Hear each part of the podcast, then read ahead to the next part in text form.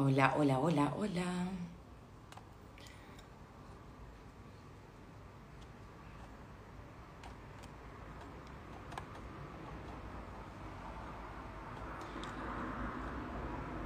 Ya, vamos a esperar que se conecten los amigos de Buda.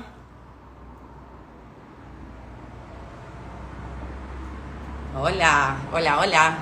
Hola Nacho. Ya, Guille, eh, te estoy esperando. Me debería llegar. Ya, aquí está Buda. Ahora, Guille, me tenéis que mandar una solicitud para conectarte. Esto, aquí está.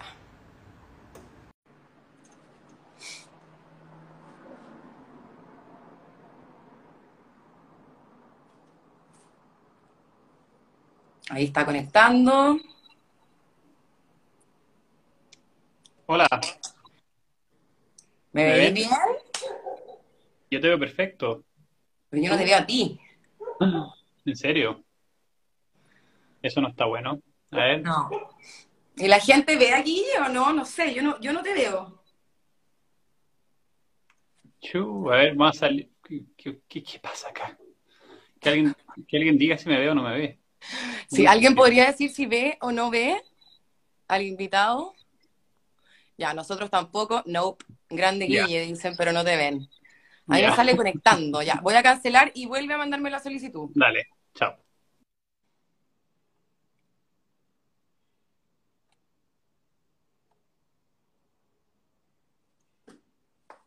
Problemas tecnológicos, sí. Ahí sí, ahí sí. Buena. ¿Cómo Ahí va? estamos, ¿no? ¿Me veis bien? Sí, te veo perfecto. No lo vemos, pone la gente. ¿Cómo, cómo No se no? ve, no. Don Buda Pero, no se ve, grande, chiquitín, no sé quién es chiquitín, será tú. pero son Ahí sí. antiguos, yo creo. Sí, pues ahí sí me veo. Eran videos, an- eran mensajes antiguos. Ya, ahí sí. Hola Guille, ¿cómo estamos? Bien, pues, súper. Bueno. Oye, bueno, ya partamos, pues, para los, para los que no conocen a. Don Guille. Don Guille Torrealba es CEO, gerente general de Buda.com, el mercado más grande de América Latina en criptomonedas con más de 250 mil clientes y presencia en Chile, Argentina, Colombia y Perú, ¿correcto? Correcto, sí.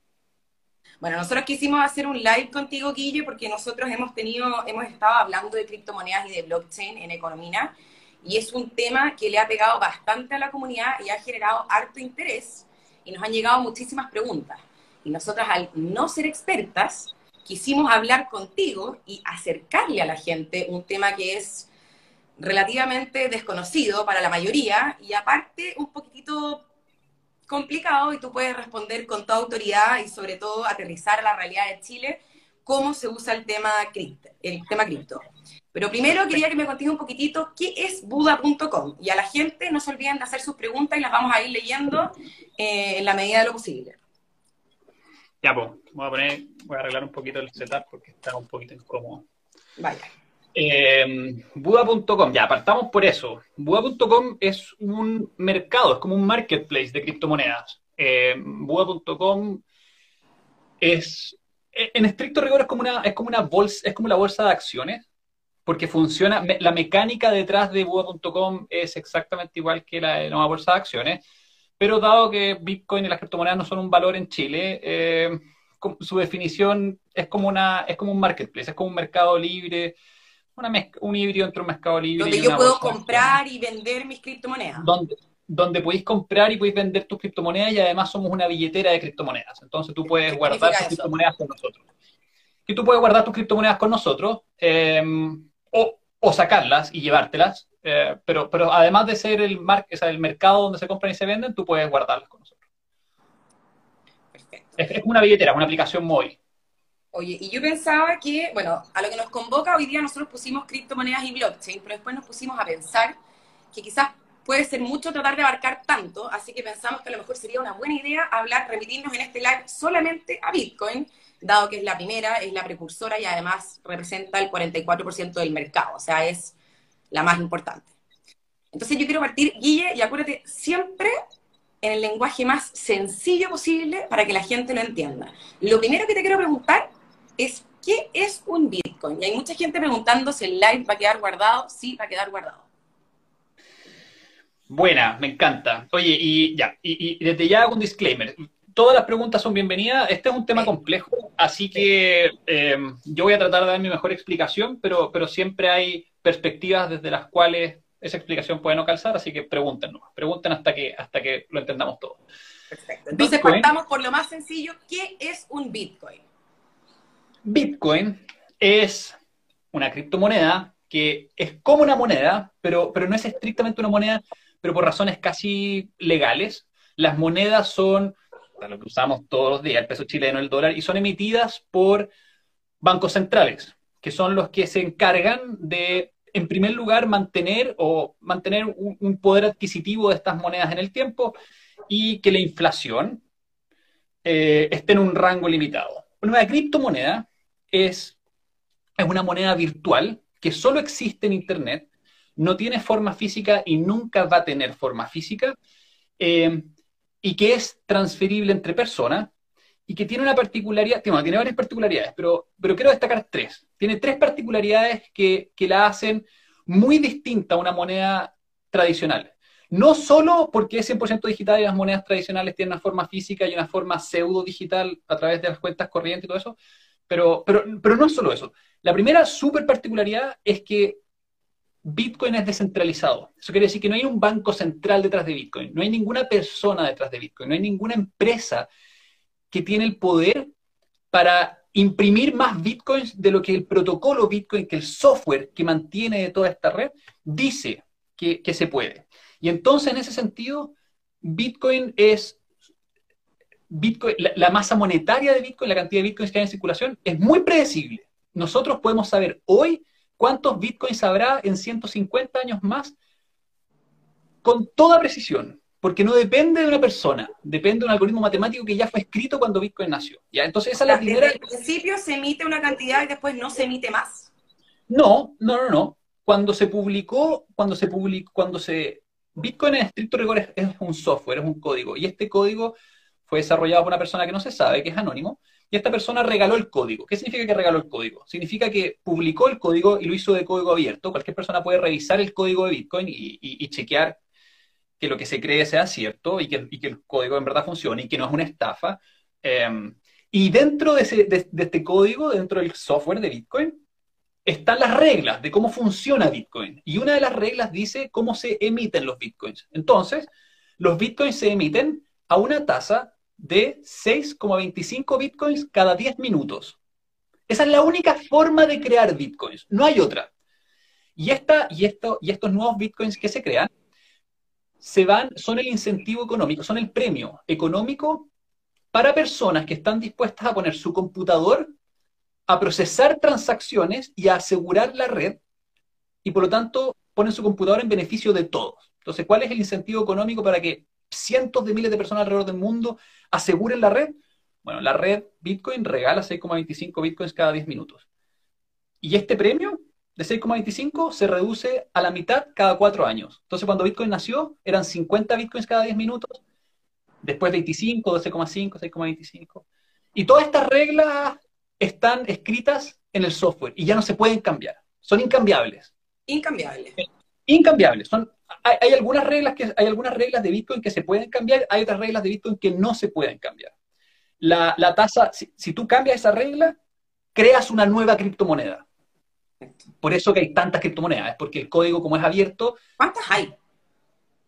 Miles, miles, porque, porque es gratis hacer una criptomoneda. De ahí que tenga valor y que alguien esté dispuesto a pagarte un centavo por una criptomoneda que creaste tú. Eh, es hay, hay un largo camino, pero pero crear una criptomoneda no cuesta nada. Tú agarráis el código de Bitcoin, que es un código computacional, le cambiáis dos variables y echáis a correr un computador que mine esa, esa nueva criptomoneda y, nace una nueva criptomoneda. Em, ya, pues entonces, pero, déjame terminar con la idea. Entonces, tenemos, es descentralizado, eso es muy importante. Segundo lugar, los bitcoins son escasos. Es mucho más escaso que el oro. Hay una cantidad limitada de oro en la Tierra, pero no sabemos exactamente cuánto hay. Y cuando se descubre un nuevo yacimiento y se extrae más oro, aumenta esta, esta, esta, el flujo de nuevo oro en la economía y, el precio del oro cae un poquito. Em, la cantidad de bitcoins que hay hoy es como 18, 18 millones y medio, está aumentando cada 10 minutos, y nunca habrá más de 21 millones de bitcoins. Nunca. Nunca. En 150 mil años más va a haber 21 millones de bitcoins. Puede que nazca otras criptomonedas, em, pero nunca haber más de 21 millones de bitcoins. Ahora, cada bitcoin es divisible. Uno va a tener que comprarse la gente que ya tenga bitcoins porque ya no van a haber más disponibles. Va a ser como el oro donde la mayoría, la mayoría del oro tú se lo compras a otra persona que lo tiene, y que se lo compró a otra persona que lo tenía antes, y se lo compró a otra persona que tenía antes. Ya, y cada Bitcoin es divisible en 100 millones de partes, entonces tú puedes comprar 0,00000 un Bitcoin. Eh, entonces, en verdad no es un problema que, solamente, que solo haya 21 millones. Y la última súper, súper gran innovación de Bitcoin, además de que es descentralizado, extremadamente resiliente y seguro, eh, y de que son escasos los bitcoins, es que tú puedes acceder a dinero digital, 100% digital, en una red financiera que no para, o sea, que no es como los bancos que a las 2 de la tarde cierran, y puedes acceder a este dinero digital sin ser cliente de ninguna empresa. Tú puedes acceder a una nueva economía digital sin la necesidad de ser cliente de un banco. Y eso es extraordinario. Eso, es, lo que le, apodan las finanzas descentralizadas. claro, Bitcoin es el, Bitcoin es el comienzo de, una nueva era de finanzas descentralizadas donde toda la lógica de la industria financiera ya no depende de un servidor central o de una, plana de gerentes y, y sus 25.000 empleados. Toda la lógica de los, próximos, de los futuros bancos y de los créditos y de los y, las, herramientas especulativas, todo va a estar desarrollado sobre bases de datos descentralizadas, como blockchain, que es la base de datos que está detrás de Bitcoin.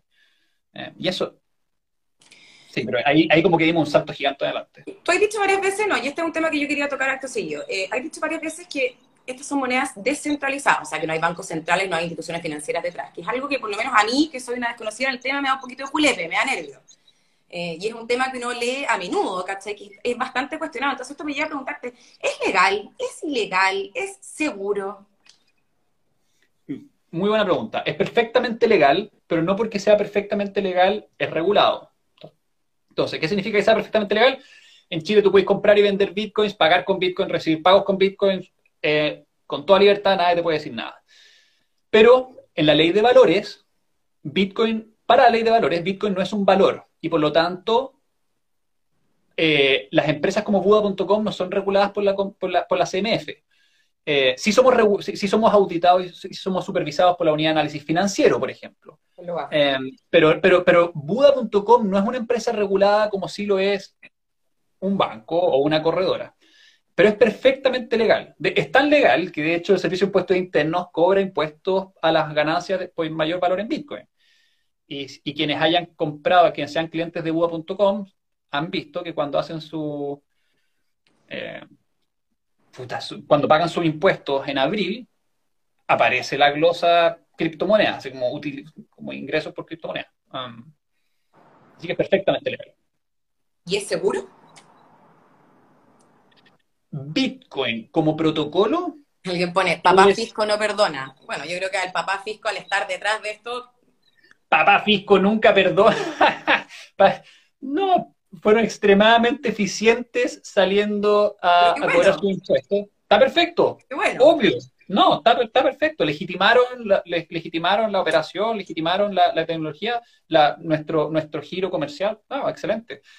Eh, ya, y la pregunta sobre la seguridad. El protocolo Bitcoin, que es que, son estos cientos de miles o millones de computadores que, están corriendo el protocolo Bitcoin y que tienen una versión de la base de datos de Bitcoin con toda la historia de todas las transacciones. Déjame hacer un paréntesis. Bitcoin es muy seguro, pero así como difícil de entender seguro, porque no hay un actor central que tenga toda la historia de Bitcoin. Bitcoin es una, en estricto rigor, es una base de datos con todas las transacciones que han existido, de las primeras a las que están ocurriendo ahora en tiempo real, y esa base de datos está replicada en cientos, si no millones de computadores alrededor del mundo, que tienen un incentivo económico para gastar electricidad soportando esta base de datos. Entonces, Bitcoin es podridamente seguro porque no basta con que tú seas un super hacker de película de bajo presupuesto que con tres teclas lográis hackear. Eso es lo que uno se imagina un poco y es súper abstracto. No se puede, no se puede. Si tú eres, si tú eres un ucraniano genio y lográis hackear Bitcoin y lográis hackear una base de datos, te quedan otras 199 mil. Y esta cuestión funciona por consenso. Entonces, si no hay un 51% de acuerdo en esta contabilidad fraudulenta, esa contabilidad no es la, la que gana. Em, estamos hablando como de los, de los nodos de blockchain. Estamos hablando, estamos hablando de la infraestructura de Bitcoin, así como la contabilidad de cuánto tiene quién. Esa contabilidad es brutalmente segura. Es, difícil de entender a, a, nivel matemático y a nivel como conceptual lo segura que es. Ahora, tener un Bitcoin en estricto rigor es tener una clave. Si tú publicas esa clave, si tú la tenés guardada en tu celular, escrita en las notas de tu celular, y te roban tu celular, te van a robar tus bitcoins. Pero eso no quiere decir que Bitcoin como tecnología sea poco seguro. Quiere decir que tú no tuviste los resguardos necesarios. Y, por eso han habido un, montón de noticias de, hackers que se roban bitcoins. Eh, pero no tiene nada que ver con la tecnología. Es como que le roben de la web de un banco. El peso chileno no es poco seguro. El banco fue poco seguro. Oye, Guille, un mini resumen. Hay mucha gente que nos está pidiendo que resumamos qué está pasando acá. Esto es un live entre Economina y Buda, que es un mercado de criptomonedas. Estamos hablando de Bitcoin hoy día. Hay más de 250 personas conectadas. No puedo, lamentablemente, seguirles el ritmo con las preguntas. Así que al final vamos a dejar un espacio. Voy anotando eh, la mayoría que puedo. Y al final vamos a hacer un, un resumen. Hay varias que se van repitiendo. Me da risa que entre los usuarios se van respondiendo entre ellos varias de las preguntas. Sí, buena. Vayan respondiéndose. vayan, vayan hagamos comunidad. Bitcoin es pura comunidad. yo, sí, yo creo que esto, Guille, vamos a tener que hacer varios de estos porque nunca había visto este response a, un live. Eh, Encantado, Ya, otra pregunta, porque lo que hemos hablado hasta ahora, yo me imagino eso, hackers rusos, una cosa súper abstracta, una red súper lejana. Explícame en qué puedo usar Bitcoin. A lo mejor explícame un poco afuera y también aterricémoslo a Chile, porque la mayoría de la gente que nos está escuchando hoy día son chilenos. ¿Me pueden pagar el sueldo en Bitcoin?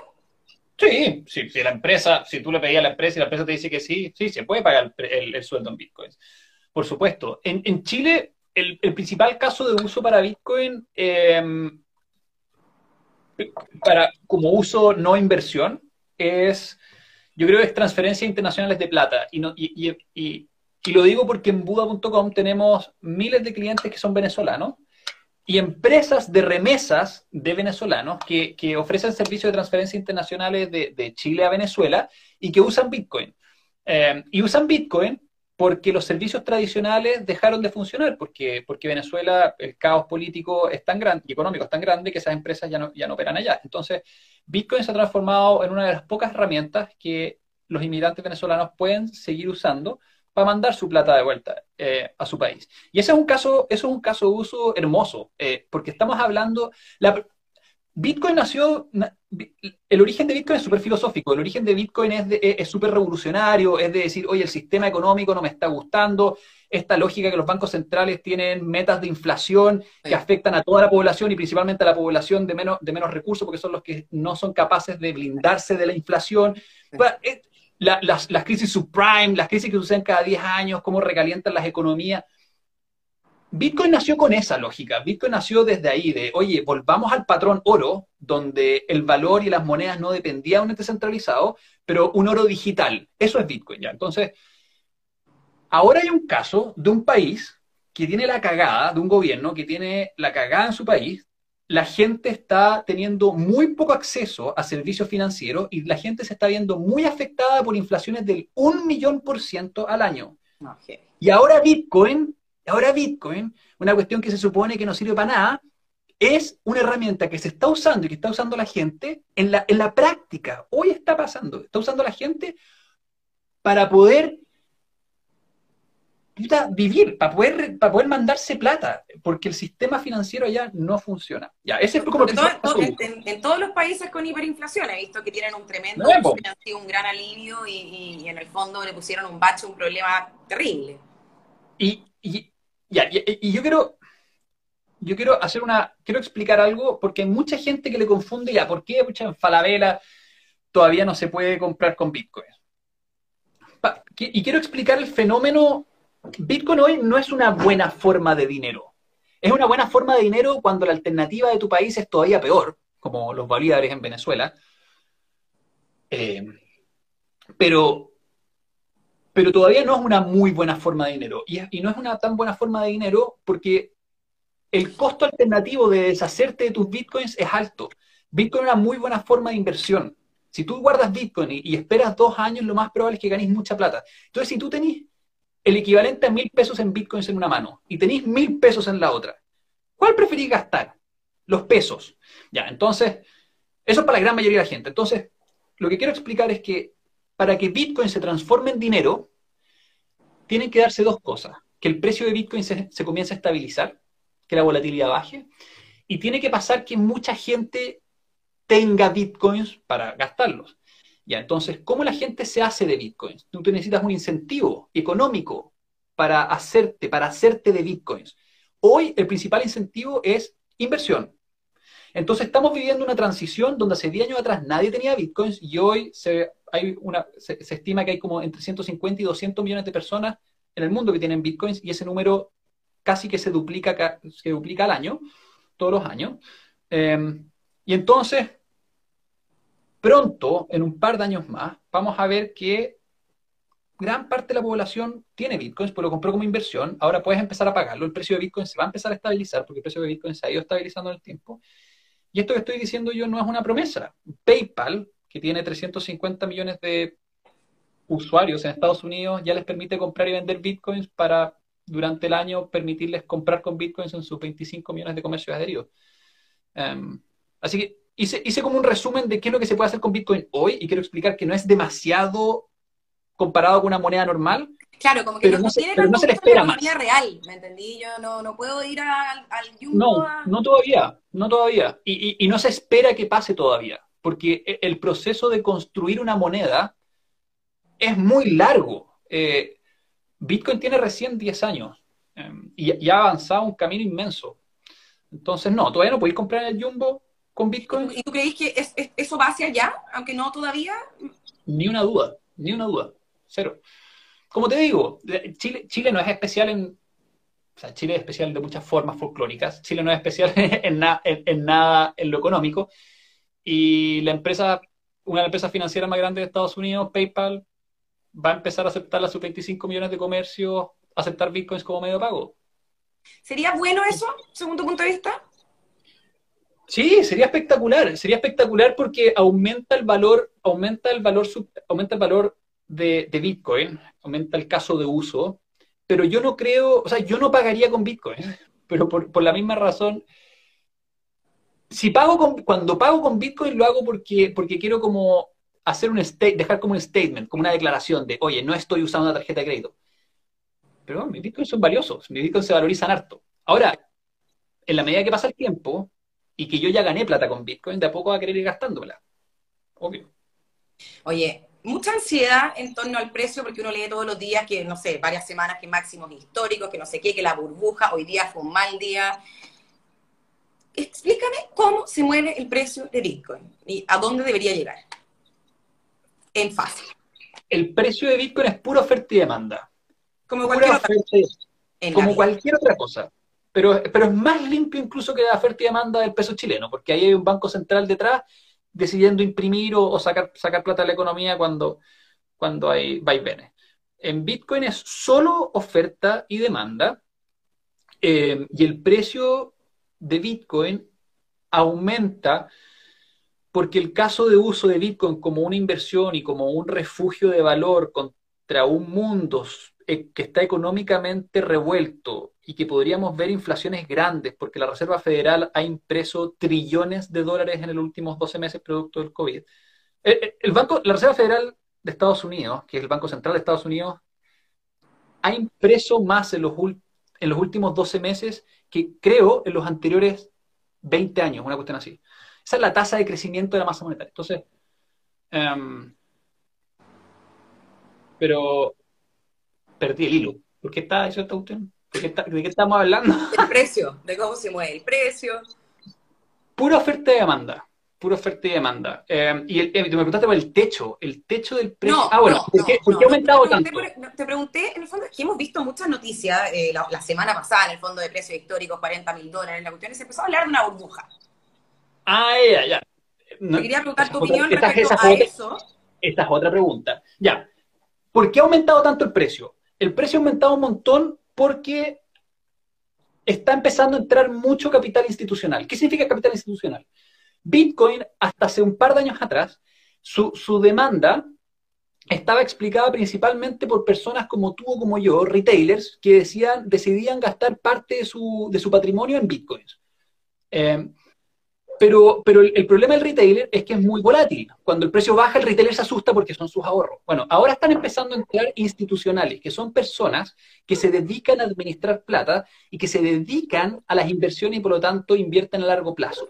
Y hay mucha, mucha, mucha plata institucional. Y, con, y con el, cuando se declaró la pandemia, empezó a llegar una horda de noticias de que institucionales, principalmente Wall Street, estaban comenzando a refugiarse y a invertir parte de su patrimonio y a sus activos en Bitcoin como un refugio para la inflación. Esas noticias, acompañado de que el regulador bancario en Estados Unidos el año pasado dijo estas tres cuestiones. Primero, dijo que los bancos podían comenzar a custodiar criptomonedas. Impresionante.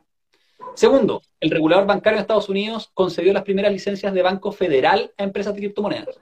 Estamos hablando de que empresas de criptomonedas ahora son bancos en Estados Unidos. esto, debería empezar a pasar en Chile, después al final mono mayor. Obvio, esto va es, naturalmente, esto va a pasar en Chile. Pero lo que quiero decir es que eh, el precio ha aumentado explosivamente en los últimos 12 o 18 meses porque se están conjugando tres cosas. Institucionales que antes no miraban Bitcoin ahora están diciendo, ¿sabes qué? Ojo, esta cuestión parece que va. Y voy a meter plata. Y cuando se meten los profesionales, hay mucha plata detrás. Segundo, reguladores están empezando a darle visto bueno con toda esta cuestión. Em, y lo tercero es que hay un contexto político y social mundial que le dice a la gente, oye, puta, sal a buscar alguna alternativa. Y entonces el precio ha subido un montón. Y yo no puedo asegurar que esto no es una burbuja. Nadie puede. Y quiero que la gente entienda, y, hay muchas estafas en el mundo de las criptomonedas, y por favor escúchenme. Nadie les puede asegurar una rentabilidad. Nadie. De nada. No solamente el mundo de las criptomonedas. Nunca. Pero si yo... Importante repetir eso varias veces. ¿eh? Sí, no, es imposible predecir el futuro y por lo tanto es imposible asegurar una rentabilidad. La rentabilidad viene de que te va bien con tu plata. Eh, no hay otra. Ya, entonces, yo creo que la probabilidad de que esto sea una burbuja es baja, pero nadie lo puede asegurar. ¿Y por qué yo creo que es baja? Es porque estoy viendo que la inversión y la demanda de Bitcoin viene principalmente impulsada por inversionistas de largo plazo, inversionistas que no se van a preocupar si es que el precio cae un 20%. Da lo mismo, no estoy comprando para sacar la plata mañana, estoy comprando para sacar la plata en 10 años más. Cuando tu mercado se empieza a sostener sobre inversionistas de ese calibre, de, ese tipo de mentalidad, tu mercado empieza a juntar una base monetaria que es sólida, que es estable. Y eso no lo, no lo habíamos visto en Bitcoin en antes. Entonces, si bien no puedo asegurar qué va a pasar mañana, yo soy muy optimista de lo que se viene con Bitcoin. Muy. Yo creo que tampoco no se puede asegurar. Mucha gente aquí me pregunta, me pide que te pregunte a dónde ves que va a llegar el precio. También es algo muy difícil de predecir, pero si quieres decir algo al respecto, nos han preguntado 700 veces. Sí, no voy a, por ningún motivo voy a dar un número, porque me van a venir a, buscar con, con, palos, con 99% de probabilidad, no la chunte. Em, pero piensen en lo siguiente, piensen en lo siguiente el precio de Bitcoin depende del el uso que se le está dando. Si se le está dando el uso, si, el principal o el único uso de Bitcoin es un refugio de valor, entonces el mercado potencial de Bitcoin es más o menos el del oro, que es como el refugio de valor, el del oro y, un poco del dólar. Y, bueno, entonces, ¿cuál, si es que Bitcoin compite solamente con el oro, ¿cuál es el potencial de Bitcoin? Bueno, si es que si es que el si es que el mercado de Bitcoin alcanza el mercado del oro, cada Bitcoin costaría, no sé, creo que son como 120 mil dólares. Em, ahora, Bitcoin no es solo un refugio de oro, o sea, no un refugio de valor. ¿Qué pasa si es que Bitcoin empieza a competir contra SWIFT eh, o contra las tecnologías que te permiten hacer transferencias internacionales de plata? Ah, ya, ese es otro negocio. Ese es otro potencial. Bueno, entonces el precio de Bitcoin puede subir todavía más. Ahora, ¿qué pasa si Bitcoin empieza a ser usado como medio de pago en vez de Visa y Mastercard? Ah, es otro o sea, es otra industria en la que los mismos Bitcoins pueden empezar a competir. Eh, y así. Entonces yo lo que quiero transmitir es, hay una razón económica de por qué la gente compra bitcoins y hay una razón económica de por qué los bitcoins valen algo y tiene que ver con su caso de uso. Y en la medida que el caso de uso de bitcoin aumente, el precio de bitcoin tiene que aumentar. Pero no voy a dar un número porque no tengo idea si es que va a ser. que es súper importante repetir, y esto es algo que nosotros repetimos hasta el cansancio, una economía que nadie tiene la bola de cristal de los precios y sobre todo no hay ninguna inversión, ninguna, ninguna, ni la más tradicional, ni la más típicas, todas tienen riesgo. Eh, depende mucho de, la inversión, del perfil de la persona, pero no hay ninguna inversión que se salve, todas tienen riesgo. O sea, es imposible meterse en algo 100% seguro. Y acá pasó una, pasó una pregunta que me hizo, me hizo pensar un poco. Empezaron a poner que, que Bitcoin es como la moneda de la, de la people, de la gente, ¿cachai? Hecha por la gente, controlada por la gente. Quizás yo no lo había pensado, se me ocurrió ahora, pero quizás también de ahí un poco su éxito, de que no, no estén estas instituciones que a la gente no le agradan, los bancos. Absolutamente, eh, pero completamente. Bitcoin nació de la gente, no salió de la cúpula política, no salió de los economistas más destacados, no lo inventó un premio Nobel de Economía. No, ellos no resolvieron el problema. Les dimos 400 años y no lo resolvieron. Nació Internet y logramos antes que los autos se manejen solos a que digitalizaran realmente las monedas. Y hay muchas explicaciones, no es, que, no sean inteligentísimos, tiene que ver con los incentivos y dónde están puestos los incentivos de las personas y que te llevan a innovar. Lo que pasó es que la industria financiera no se innovó lo suficiente y estamos en el 2020 y tú para mandar para el 99% de la población, mandar plata de un país a otro significa ir físicamente a la sucursal de Western Union, hacer una cola, llenar un formulario, pagar caro. La experiencia es pésima. Bueno, Bitcoin resolvió eso, pero Bitcoin nació de la gente y, y, hay una confusión grande, yo creo, sobre todo en el mundo más tradicional, y es que Bitcoin llegó para destruir a los bancos. Mentira, eso es mentira. Todos los bancos van a comenzar a usar Bitcoin eventualmente. Y los bancos que desaparezcan van a ser los bancos que no van a ser capaces de adaptarse. Pero así como Buda.com en el mundo de Bitcoin logró encontrar un nicho y un mercado por el cual la gente está dispuesta a pagarnos una comisión, los bancos también lo van a hacer. Entonces Bitcoin no viene a destruir todo lo que había, no, es como una insurgencia revolucionaria. No, Bitcoin es una tecnología. Quiere, quiere mejorar. Eso, Bitcoin es una tecnología mejor, mejor que lo que había, y en la medida que la gente se dé cuenta que es mejor que lo que había, la empezar a adoptar y Bitcoin va a crecer y los antiguos se van a mover a lo nuevo y el mundo sigue. Es, así nomás. Oye, eh, están llegando miles de piropos, no sé si son para ti o si son para mí, pero alguien aquí está picando para ti, eh, Tienen que ser para mí. Te quiero hacer un montón de preguntas, de preguntas higiénicas que se han ido preguntando aquí. Explícame, ¿Cómo lo hago para invertir en Bitcoin en Buda.com? Explícame, explícame, porque no tengo idea. Y yo creo que aquí mucha gente no tiene idea. Hay que entrar a www.buda.com. Hay que registrarse con mail y password como en todas partes. Y luego tienen que entregarnos algunos datos personales, como nombre, apellido, profesión, carnet de identidad. Eso no lo pedimos para hacerles data mining, no, no, queremos venderles publicidad después, eso lo pedimos porque Buda.com es una empresa vigilada por la Superintendencia Financiera, que es la super... No, por, la, UAF, que es la unidad, por la UAF, que es la Unidad de Análisis Financiero, que es una institución que se preocupa de prevenir los delitos económicos. Em, y nosotros tenemos que pedir los Netflix de los bancos, pone Nico Palma. Eh, sí, totalmente probablemente. Al menos de los bancos que no, se, no, no, lo acepten pronto.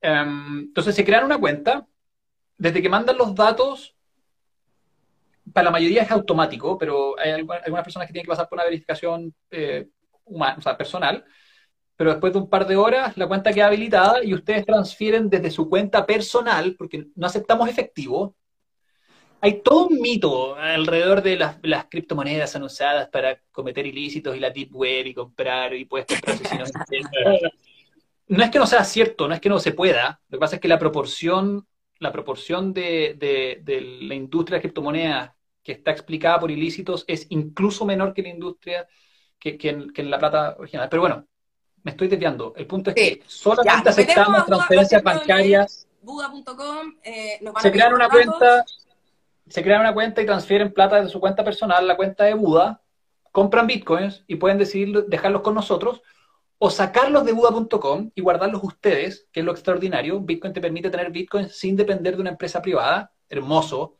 Eso es competencia. Eso es lo que va a traer competencia dentro financiera.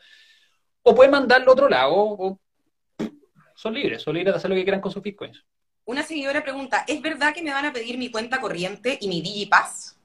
No, no, no, jamás, jamás. Nosotros no queremos saber nada lo único que queremos saber es que la transferencia bancaria venga de una cuenta bancaria de, su nombre, pero eso me, eso me lo dice mi banco. No, no, no, no, no queremos datos personales. ¿Cuánto es lo mínimo que puedo invertir en plata en Bitcoin? Lo mínimo es lo mínimo que les permita transferir su banco. Si su banco les permite transferir Luca, pueden comprar Luca. Y, y la razón de eso es que si bien cada Bitcoin unidad entera cuesta como 30 palos, ustedes pueden comprar 0,0000001 un Bitcoin. Así que Luca, el mínimo creo que es Luca. Y pueden venderlo cuando quieran, el mercado no cierra, pueden venderlo un domingo en la noche. Es libre. ¿Cuál es la comisión que cobra Buda? ¿Hay comisión de entrada, comisión de salida? Explícame esa figura. Solo cobramos, no cobramos por abrir la cuenta, no cobramos por mantener los bitcoins con nosotros, solo cobramos cuando compran o venden. Y cobramos entre un 1,2 y un 0,2%, dependiendo del volumen transado de, la cuenta. ¿Cuál es el mejor lugar para ver los precios de criptomonedas? Esta pregunta la han hecho muchísimo. Bueno, depende. Eh, los precios, las criptomonedas Buda.com es una muy buena plataforma para ver los precios, pero los precios en pesos chilenos o colombianos o soles peruanos. Eh, pero una internacional, hay algunas aplicaciones, hay una aplicación cripto, una app para Android y, App Store que se llama Blockfolio, pero pueden ocupar Yahoo Finance, pueden Coindesk, que es un medio de noticias. Tiene una CoinGecko, pone alguien aquí. CoinGecko también, Cobran eh, mucho, 1.2, Guille, defiéndete. Eh, mucho, poco, es relativo. Eh, no, no es tanto, porque mira, nosotros, las órdenes más caras son órdenes que nosotros les, les, resguardamos o les guardamos el precio al cliente durante un cierto tiempo. Entonces nosotros, parte de ese 1,2 es gasto, porque nosotros tenemos que cubrir la volatilidad. Em, pero igual son precios relativamente internacionales. No sé, Coinbase también cobra 1,5% y son mil veces más grandes que nosotros. Uno podría decir, pucha, deberían cobrar menos. O nosotros deberíamos poder cobrar más. ¿Por qué se ha caído tanto Buda en el último tiempo? Pregunta una persona. ¿No estaban preparados para tanto ingreso de usuarios en su plataforma?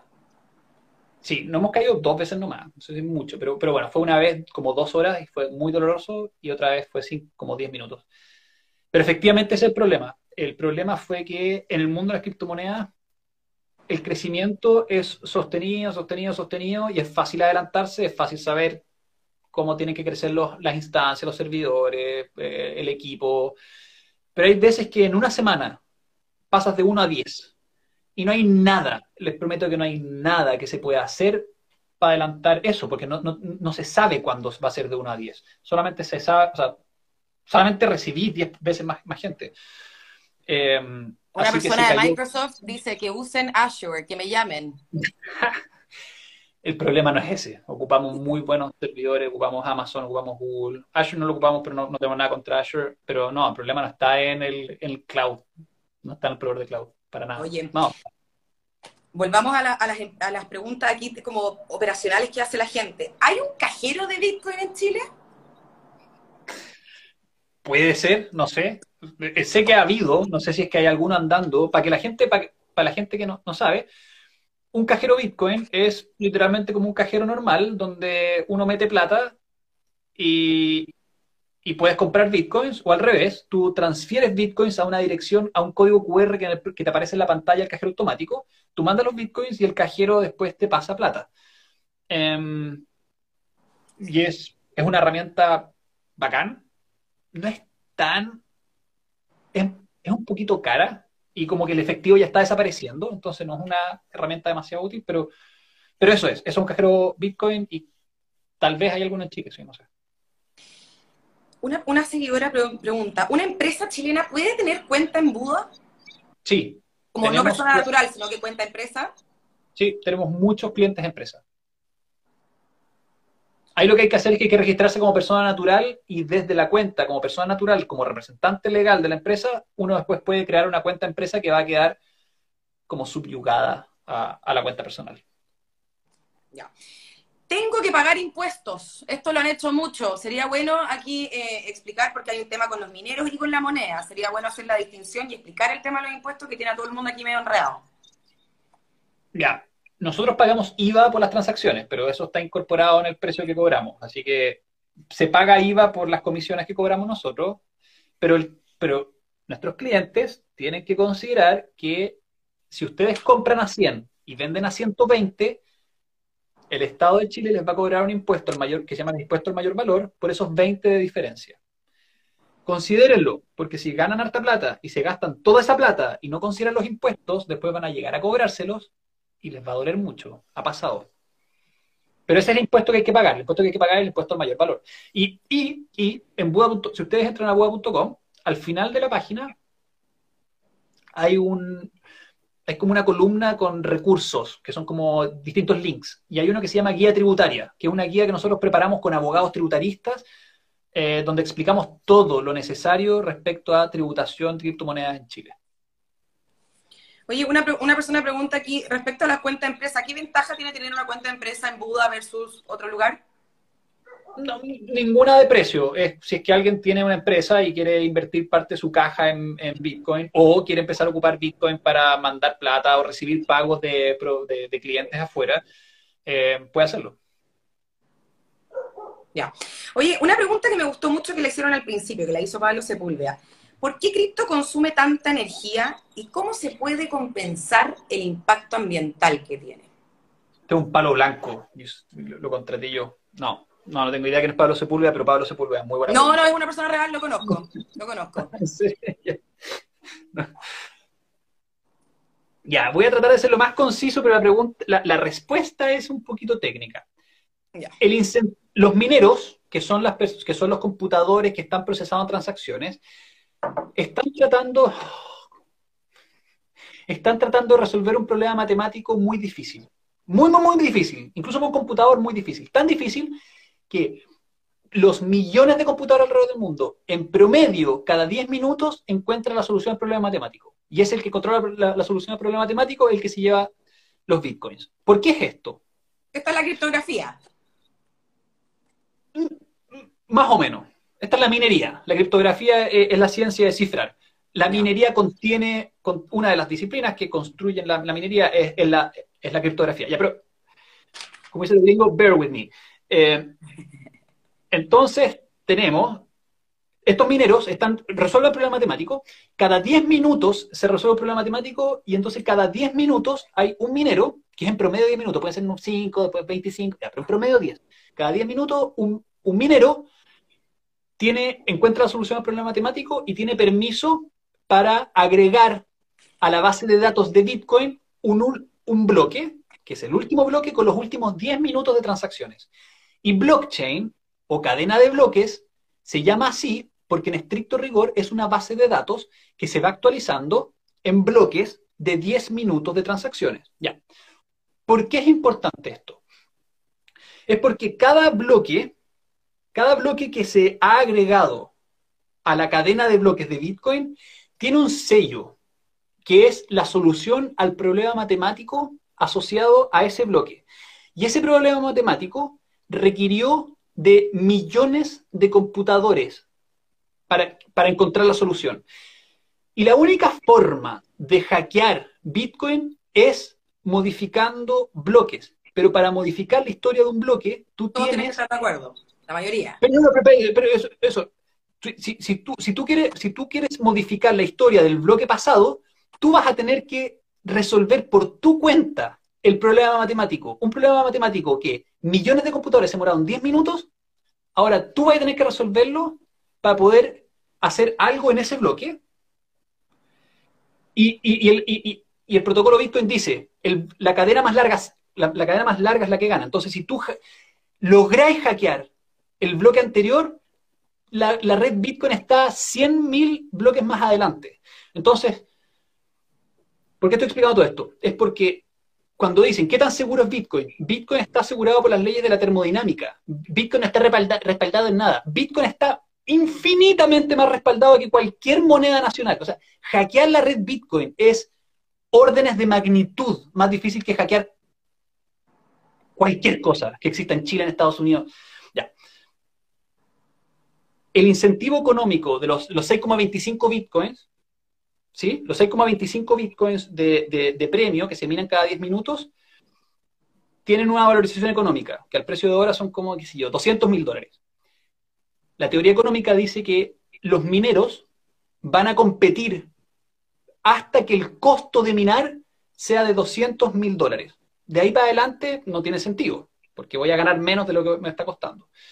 Entonces, básicamente Bitcoin creó un mecanismo donde existe una correlación directa entre el incentivo económico de minar Bitcoins y la seguridad resultante para todos los usuarios de que haya tanta gente persiguiendo esa recompensa. Entonces, ¿por qué Bitcoin consume tanta electricidad? Porque hay un premio muy grande por minar Bitcoins. Y toda esa y todo ese esfuerzo, todos esos millones de computadores procesando transacciones y tratando de resolver un problema matemático se traduce en que Bitcoin es muy seguro. Ya, entonces, eso es lo primero. Bitcoin consume mucha electricidad porque existe incentivo económico para, para, para, consumir electricidad en Bitcoin.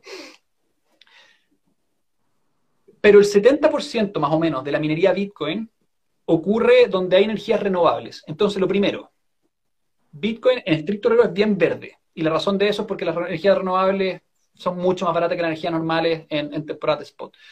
Eh, y en Buda.com nosotros igual quisimos hacernos cargo de esto. Y en Buda.com nosotros fuimos la primera empresa del mundo de criptomonedas que le ofrece a sus clientes la posibilidad de compensar la huella de carbono de, las de los retiros de criptomonedas que hacen. Entonces, si es que hay alguien que le, igual le molesta que cada transacción de Bitcoin sea el equivalente a 180 kilogramos de CO2 en el ambiente, que es así y es harto, tú puedes decidir pagar, cada vez que retiráis criptomonedas, tú puedes decidir pagar mil pesos y esos mil pesos se van a una fundación legado, que es una fundación que está restaurando humedales en el sur de Chile y recuperando eh, ecosistemas que habían sido extintos y está bueno, la suma, esa es la explicación de por qué Bitcoin consume la la gente lo, paga, paga la luca, ¿o no? Pucha, sí, hay gente que la paga y hemos, hemos ayudado a compensar, creo que mil toneladas o 250 toneladas de, CO2, que es harto, o mil, creo, da lo mismo, no, importa. Pero igual me he dado cuenta de una cuestión que me es desilusionante. Hay mucha más gente que dice estar preocupada que la gente que está dispuesta a gastar plata por ocuparse. Clásico. Ahora, yo le pregunté esto a la, empresa que nos ayudó a hacer la certificación y toda la cuestión, y nos dijo que las, nuestras, tasas de, nuestras tasas de compensación eran muy parecidas a las de otras industrias, que es como en torno al 3%. El 3% de la gente está dispuesta a pagar por compensar. Tampoco. Oye, de repente algún incentivo que no sé, le machean algo, algún incentivo de repente, que pudiera ser Buda adicional para que la gente se motive a, donar sin lucas dentro de... Sí, pues. sí, podríamos hacerlo. Mm, habría que buscar. Yo creo que, yo creo que también eso es parte del movimiento de la gente, de la gente joven. Hoy día, a lo mejor ya a la hora de los que hubo, eh, les cuesta pasar la plata, pero yo creo que sí la gente a la hora de decidir por quién se va y en qué cosas se, quiere, totalmente. se fijan eh, en la responsabilidad social de las empresas. Totalmente. Y, mira, y en Buda.com tal vez nos llama una pequeña desilusión de que fuera 3% y no fuera 10%, pero ¿sabéis que estos movimientos como Bitcoin o como el movimiento verde son movimientos que tienen que salir de la autenticidad de la gente y tienen que ser genuinos y tienen que ser reales. No, no puede estar forzando a la gente a que lo haga. En Buda ofrecemos la, herramienta y, si, quien quiere usarla la usa y quien no la quiere usar no la usa y punto. Em, y en la medida que pasa el tiempo, más gente va a ir usándola y eventualmente... Quizás, y esto lo hizo la seguidora que yo también lo estaba pensando, quizás la gente no sabe que consume tanta energía. A lo mejor se pueden hacer campañas, no sé. Ahí tenéis un tremendo tema para explorar. Es verdad, tal vez, tal vez mucha gente no lo sabe, Em, es una mezcla, hay una mezcla de estas cuestiones, pero, pero en Buda estamos muy orgullosos porque fuimos la primera empresa del mundo en hacer esto. Y tiene que ver con eso, que nos interesa el medio ambiente, nos interesa dejar un buen planeta para, la siguiente generación. Qué bueno, me, agrada eso. Oye, eh, mucha gente que se ha ido sumando en el camino. ¿Cómo saber qué entidades usan Bitcoin? Si podemos eh, repetir un poco esto y quizás aquí dar ejemplos. ¿Cómo qué entidades? Como, ¿a dónde puedo ir con mi Bitcoin, a, pagar con Bitcoin? En Chile diría que hay pocos lugares, hay como unos temascales que aceptan Bitcoin. Eh, ya sabes, ya, temascales. Claro, si quieren ir a un temascal bien hippie, pueden hacerlo y pueden pagar con Bitcoin. No me acuerdo cuál era, pero, pero en pocos lugares, ya, es que no quiero alargarme tanto en la respuesta anterior como, en la respuesta anterior, pero, pero hoy Bitcoin no es mundialmente aceptado como un medio de pago, es principalmente una reserva de valor y está siendo cada vez más usado como un medio para transferir plata al extranjero o desde el extranjero. Y poco a poco se va a ir transformando eh, en una forma de dinero que te sirva para el día a día, pero, pero no hemos llegado ahí todavía. Eh, lo lamento. Ahora, no es necesario gastarse los bitcoins, guárdenlo, porque van a valer más mañana. Mejor gástense sus pesos, que son inútiles y se devalúan un 4% al año. Liz Connelly dice, yo vendía frutas y verduras y aceptaba pago en Bitcoin. Buena, buena. Y una vez fui a un, un restaurante donde yo estoy otro, Víctor Pérez dice, yo estoy negociando la compra de un scooter eléctrico en una tienda en Providencia con Bitcoin. Buena, qué buena, bacán. yo me acuerdo hace un tiempo atrás fui a un restaurante. Eh, y en México un restaurante como dice, aceptaban Bitcoin. Bueno, yo fui a un restaurante en Chile que se aceptaba Bitcoin y, le dije a la, mesera que quería pagar con Bitcoin y me dijo así como, oh, ¿en serio? Me tengo que ir a buscar la billetera Bitcoin como a la casa del lado y...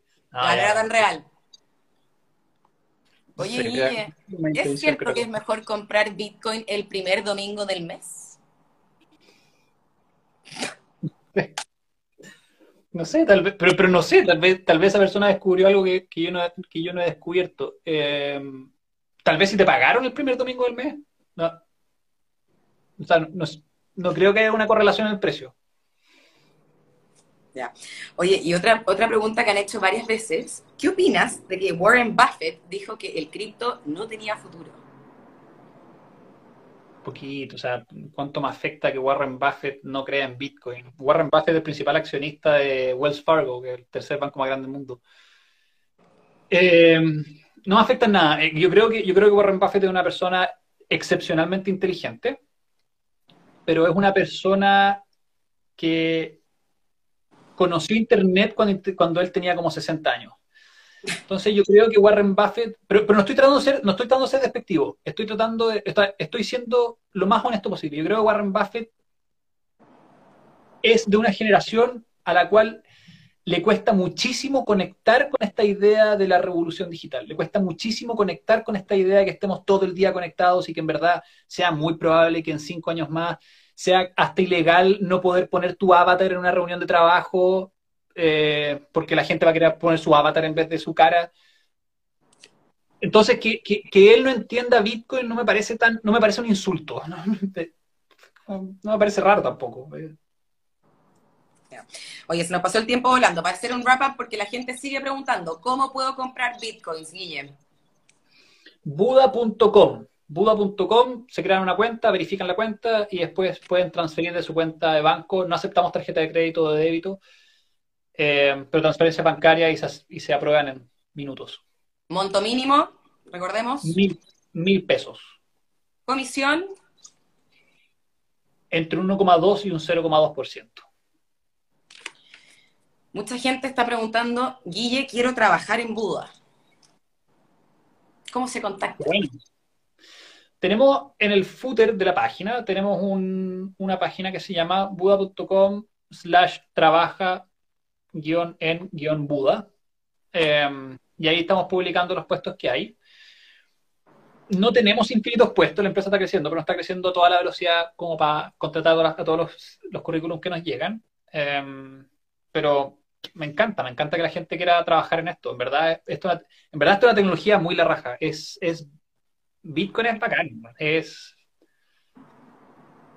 creo que vale la pena tratar de trabajar en Buda o en cualquier empresa o simplemente emprender en esta industria. Guille, me están pidiendo que te pregunte mucho. Lamentablemente ya no alcanzamos. La gente quiere saber sobre otras criptomonedas, cuándo van a agregar más a Buda. Yo opino que se nos hizo muy breve el tiempo, se conectó muchísima gente, habían muchas personas, muchas preguntas, deberíamos hacer más. Si tú quieres agregar algo, ahora sería el momento de hacerlo. Que nos quedan tres minutitos. Ah, espérate, se me quedó fuera una, una pregunta de un seguidor.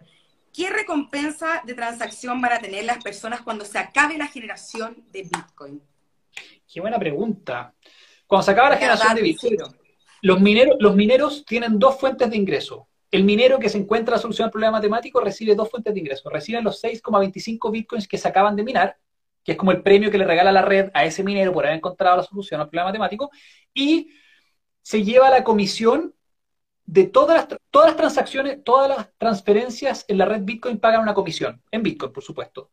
Eh, y entonces ese minero se lleva los 6,25 bitcoins más las comisiones de todas las transacciones que hubo en esos 10 minutos. Entonces, en el infinito, cuando ya no se minen más bitcoins, el ingreso de los mineros van a ser las comisiones por transacciones. Oye, mucho, mucha, mucho extranjero. ¿Con cédula vencida me puedo inscribir en Buda? Sí, creo, creo que sí, si es que es emitida después del 2020, porque después del 2020 el gobierno permitió que las cédulas vencieran después, no me acuerdo algo por el estilo, pero, pero no me acuerdo, no quiero mentir. No, quiero hacerle perder tiempo a nadie. ¿Cómo hacer para referir a, gente a Buda? Créense una cuenta en Buda y cuando se creen la cuenta, en el menú dentro de su cuenta va a aparecer referidos y ustedes van a tener un código de referidos que le pueden compartir a la gente y así se pueden llevar el 20% de las comisiones que paguen sus referidos. Oye, esta pregunta me gusta. ¿Diferencias entre Buda y un broker de, especulación tipo Forex? Forex, tú estás comprando un índice, tú no puedes retirar tus bitcoins. Así que no puedes usar bitcoin, no puedes usar Forex para, mandar plata al extranjero, por ejemplo. Eh, tú cuando compras bitcoins con Buda, tú te puedes hacer de los bitcoins y quedártelos tú y no tener que confiar en nadie. Así que la diferencia es grande, en verdad, es gigante.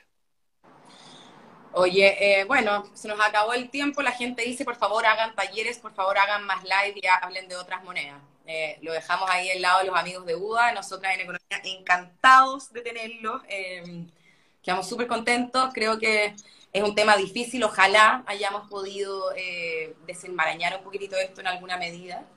y eso, pues, Guille, muchas gracias por tu tiempo, por tu paciencia. Hay miles de preguntas que quedaron sin responder será para otro momento. Ah, gracias a ti. Hagamos, hagamos otro y, lives, igual en Buda hacemos harto. Sigan la cuenta de buda.com en Instagram. Em, pero bacán, me encanta que, me encanta que se estén interesando. Y, estudien del tema, no, tienen por qué comprar. Simplemente estudien de Buda.com, o sea, no, no estudien de Bitcoin.